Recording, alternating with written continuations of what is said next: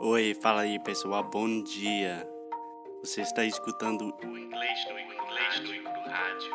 I am your host, Foster Hodge.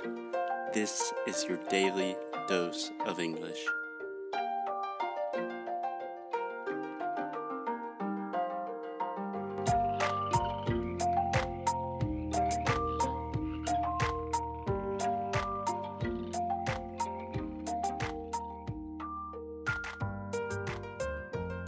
Hey, Alexia. Hey, Foster. So I Hey, don't know. Foster.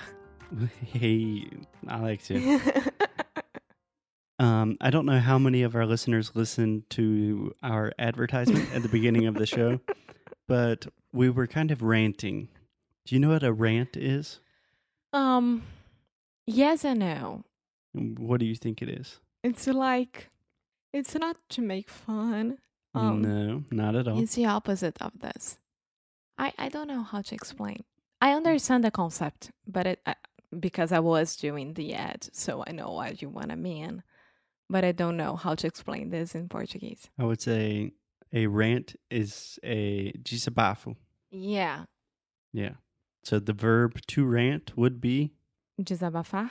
desabafar. Ah, Yeah. So today I want to go on a little rant and talk about something that is very, very important to me. Is that okay? of course. Tapas.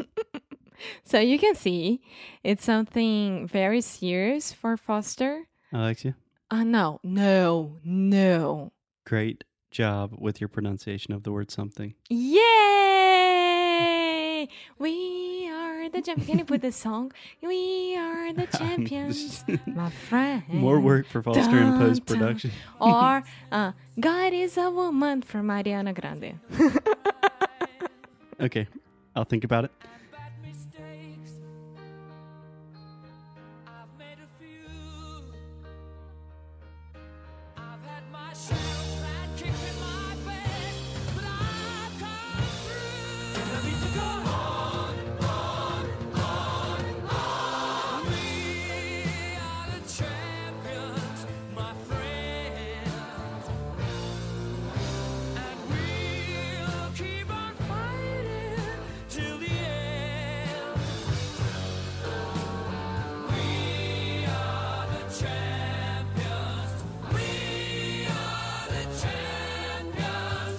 No time for losers, 'cause we are the champions of the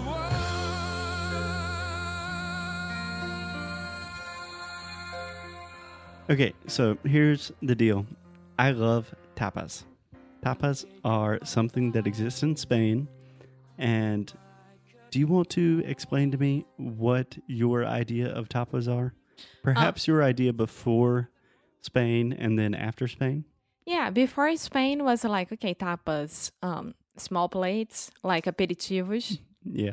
that you can share with everyone on the table and that's it like you have to order that Yeah. Yeah. So this is what makes me so mad. So this phenomenon has happened in the US and I've seen it in Brazil and a lot of o- other countries where they have quote unquote tapas restaurants, which are really just restaurants that give you smaller plates than normal that are kind of designed for you to share and they're like super expensive and they're supposed to be very chic restaurants. And That that's a bunch of bullshit. it's a bullshit It's not a bullshit. It's bullshit. it's bullshit you can say a bunch of bullshit. it's a bunch of bullshit Let's see how many times we can get Alexia to say bullshit in one episode. it's bs there we go. It's a bunch of BS. so, do you want to explain what you understand about tapas now that you've been in Spain for a couple of Yeah. weeks? you had to get drunk in spain to eat a lot Yeah. I mean, if you're going to Spain, you're going to be drunk most of the time. no it's not like that but um once you got get to a tapas restaurant a tapas place you can order any drink Yeah. and they will bring to the table some tapas like if foster orders a beer and i order water he'll get tapas If I order then a drink, I'll get the tapas, and it's always for free. Like it comes with the drink. Yeah. And there is some variation from city to city. So, Granada, where we were most recently, is the best city for tapas in Spain. They have great tapas. In Madrid, if you order a drink, you will always get a tapa, but it might not be like a big plate of paella or jamón ibérico, which is ham, ibérico, Iberian ham. I think that people know what Yeah. jamón ibérico is. in Madrid, maybe you will just get some nuts or some pieces of cheese or something like that. But the idea is you order a drink. It can be an alcoholic drink or a non alcoholic drink. Water, probably not going to give you a tapa. But if you get a Coke or a beer, my favorite thing is to get a caña, which is un chopi. A small one. It's awesome. I love yeah, it. you drinks fast, you eat fast, and you order faster. So Yeah, exactly. that's And- that's Foster's strategy. Yeah. So it's awesome and it's totally free. So if you want to go out for dinner in Granada, you can literally have three or four chopis and three or four small Cañas? beers, cañas, and you will have enough food to eat dinner. And the cañas are super cheap. They're like one less than one euro. For those who doesn't who don't like beer, Yeah. I have a new favorite drink. We have a good word for the people that don't like beer. what? losers. I'm kidding. I'm totally kidding. You're doing this episode all by yourself. I want to see Team Alexia what they will think about it. Yeah, I'm going to edit that part out. Uh, Sorry. You were going to ta- talk about alternatives to beer? yes, tinto de verano. So you have red wine with lemon and some kind of sparkling drink like Sprite or Yeah, a lot of times it's just red wine, lemon, and then lemon Fanta. yeah. But it's cold, it's refreshing, it's delicious. It sounds gross, but it's amazing. Yeah. My dad is drinking that nonstop here yeah, with your me. dad doesn't drink and he's drinking all the time. Yes, It's so good. I'm worried about him. It's much more. It's much better than Aperol spritz. So you Yeah. can think about it. Yeah. Well, that's not saying too much because Aperol is not not good. Yes, it, it is. Okay, so some typical tapas that you might receive in Spain. You always have tortilla española. Do you think everyone knows what that is? Yeah. I Okay, think so. you have jamón ibérico, which is little Sí. pieces of ham. A lot of times you'll have bread and cheese, which is See? awesome. A lot of times you will have gambos al ajillo. Vale, es muy bueno. Sí, es muy bueno. Gambas son, em, S- they are camarões.